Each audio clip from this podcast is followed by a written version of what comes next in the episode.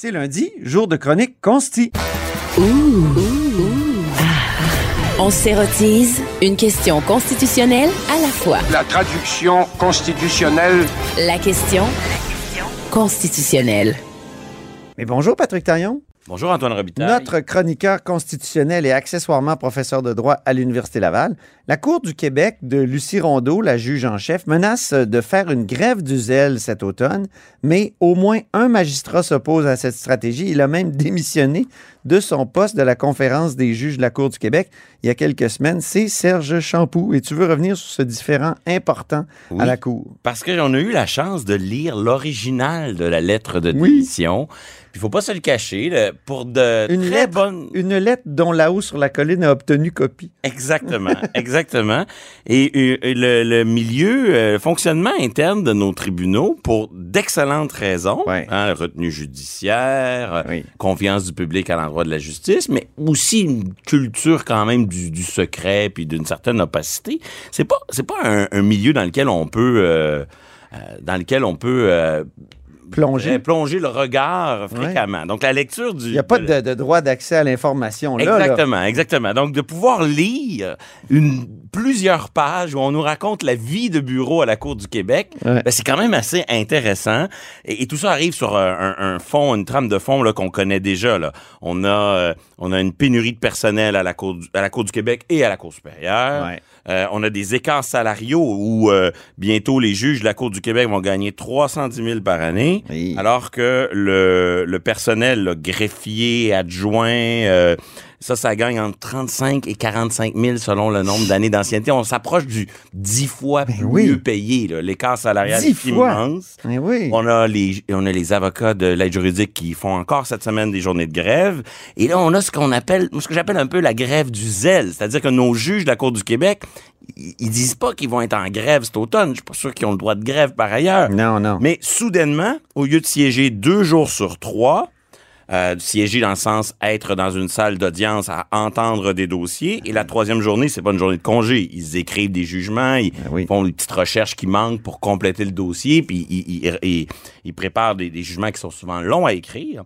Mais là, ils veulent passer non pas de deux, jours siégés puis une journée de délibération, ils veulent passer à un ratio de un jour siégé, une journée de délibération. Ouais. Donc, ça coupe grandement le, le- le temps, euh, le temps d'audition. si Ça brasse à la Cour du Québec. Ça brasse. On a des chiffres, probablement des chiffres du ministère de la Justice qui disent que s'ils ils, ils font leur grève du zèle, ça pourrait être 50 000 causes criminelles.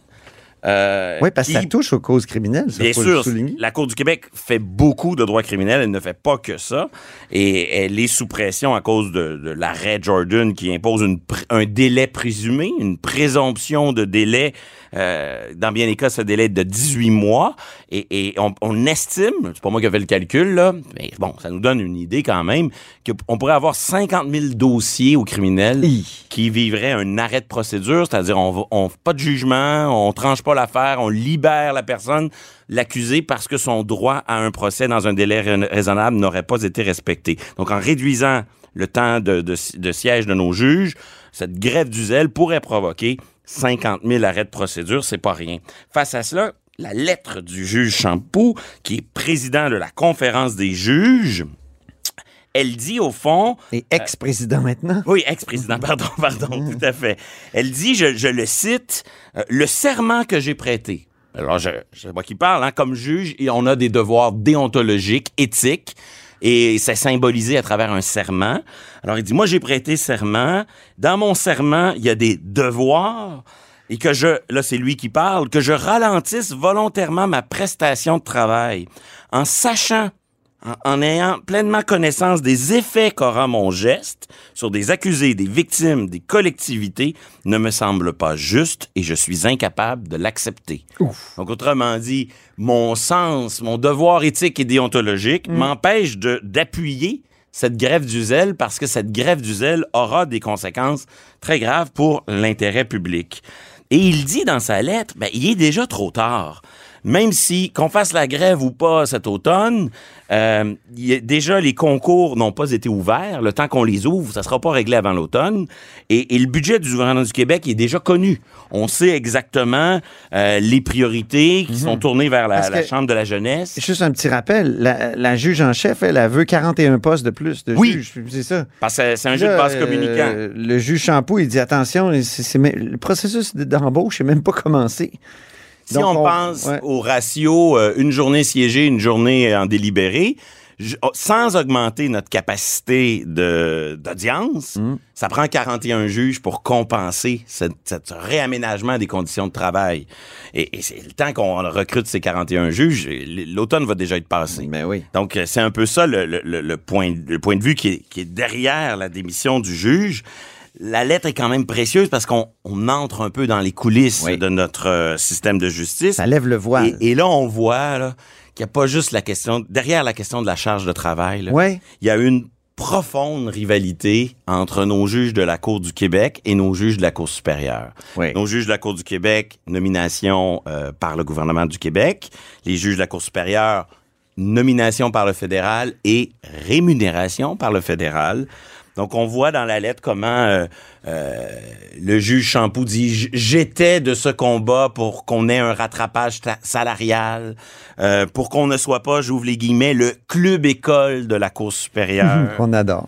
Euh, on voit derrière le ratio qui est demandé.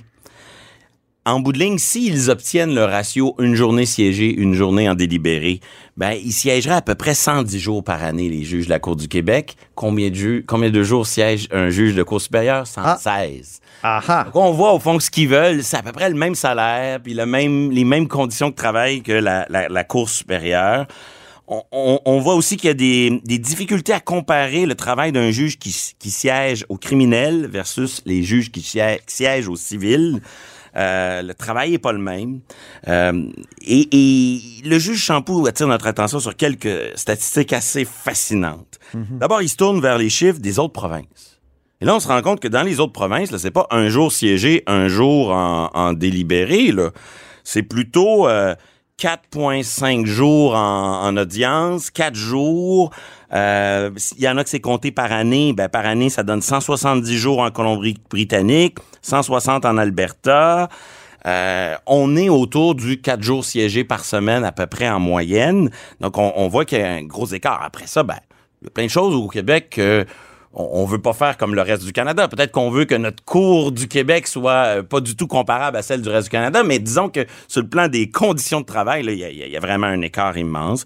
Et après, il y a, il y a cet étrange euh, paradoxe, c'est que la, la lettre attire euh, notre attention sur le fait que euh, les dossiers en matière criminelle, depuis cinq ans, euh, ils diminuent constamment. Il y a moins de dossiers à traiter. Ah bon? Mais ils sont de plus en plus complexes. Ah, donc sont- c'est plus long à écrire. Ils sont plus complexes parce qu'en do- en matière euh, de droit criminel, très rapidement, on fait le procès de l'accusé, mais ensuite, on fait le procès de la police qui a arrêté l'accusé, Ah bon, puis oui. le procès du DPCP, puis le procès du tribunal pour voir si on l'a traité convenablement par rapport à ses droits garantis par la Charte canadienne. Donc, Surtout qu'on me faisait remarquer qu'il y a de plus en plus de juges issus euh, de, de, comment dire, des, des- des procureurs euh, de droit criminel. bien sûr, Et mais ça, c'est des gens qui sont très critiques à l'égard de la police. Ben, ça prend cette Ouais. expertise parce que le droit criminel, c'est devenu beaucoup un, un droit, euh, une spécialisation du domaine du droit et libertés, puisque une des façons de s'en sortir, c'est de faire le procès de, de l'État, la police, qui cherche à, euh, en- en- à en- emprisonner quelqu'un, à l'accuser. Et donc, la, la charte, l'arrêt Jordan aussi a ouais. immensément euh, ajouté de la complexité au travail de ces auditions. Donc, on a moins d'auditions, mais on se complique la vie. On a un système qui, par ce devoir d'exemplarité que l'on recherche avec la- les garanties judiciaires de la charte, ben, d'une certaine manière, les dossiers sont de plus en plus compliqués, puis il faut justifier minutieusement dans les jugements. Les jugements sont de plus en plus longs à lire.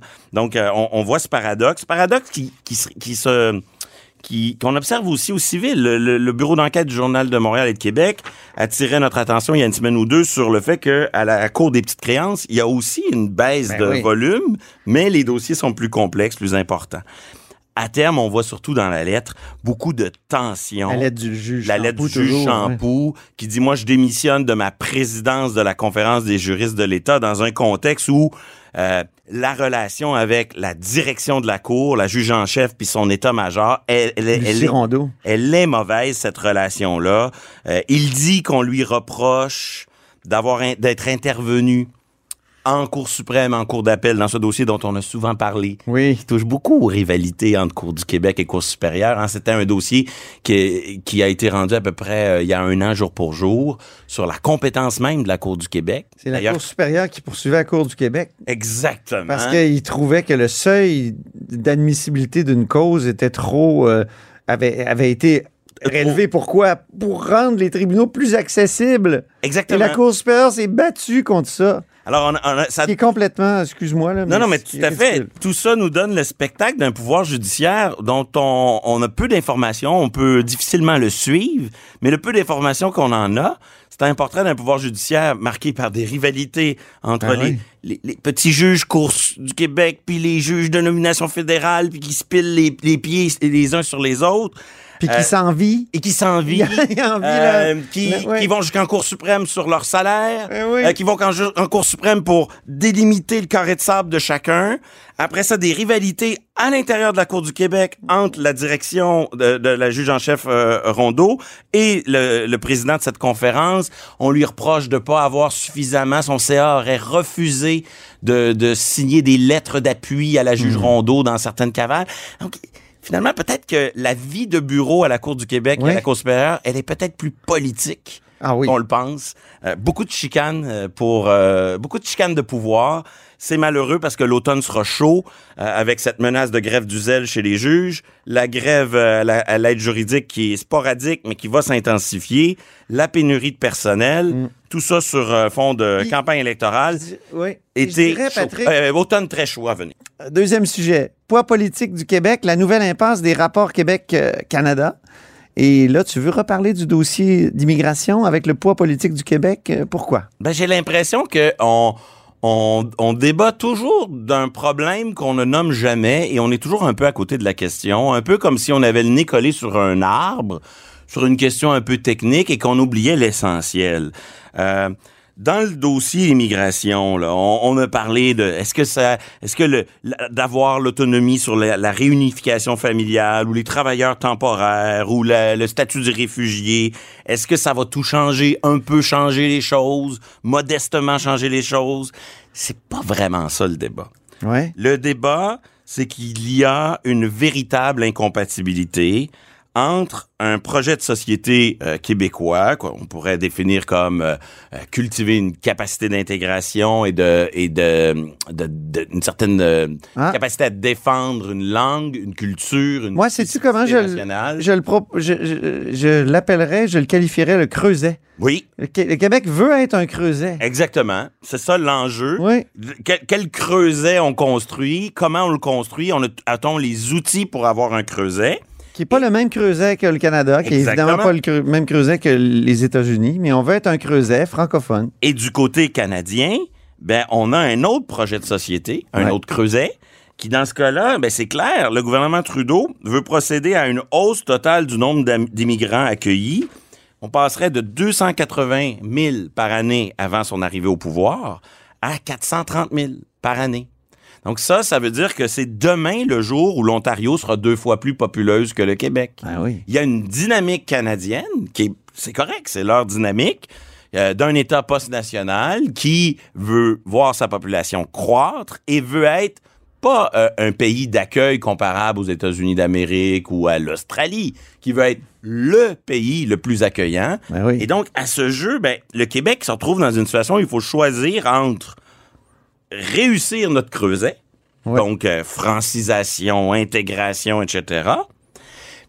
Et de l'autre côté, une préoccupation pour le poids politique du Québec dans Oui. la fédération. Fait que là, si notre creuset est un peu... euh, une tension entre les on, deux. là. on réduit le nombre d'immigrants euh, pour être accueillants, certes, mais pas autant que le reste du Canada, Mais dans ce cas-là, il faut accepter que notre poids politique va diminuer. Et si à l'inverse, on, on suit la cadence canadienne, ben là, c'est peut-être notre capacité d'intégration, notre capacité à, à faire société, à, à conserver cette spécificité euh, québécoise qui va s'effriter.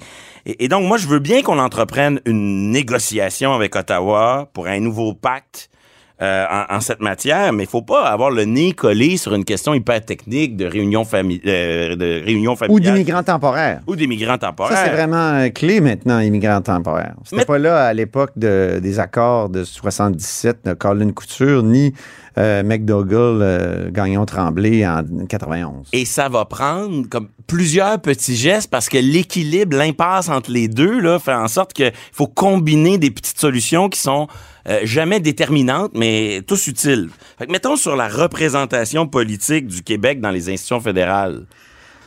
OK, on va décliner statistiquement dans cette fédération-là jusqu'à un certain degré. Mais qu'est-ce qu'on fait pour atténuer ce, faible, ce faible, ce déclin du poids politique?